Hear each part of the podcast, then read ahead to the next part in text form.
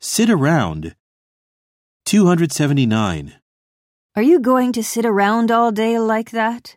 I lost my job. What else can I do?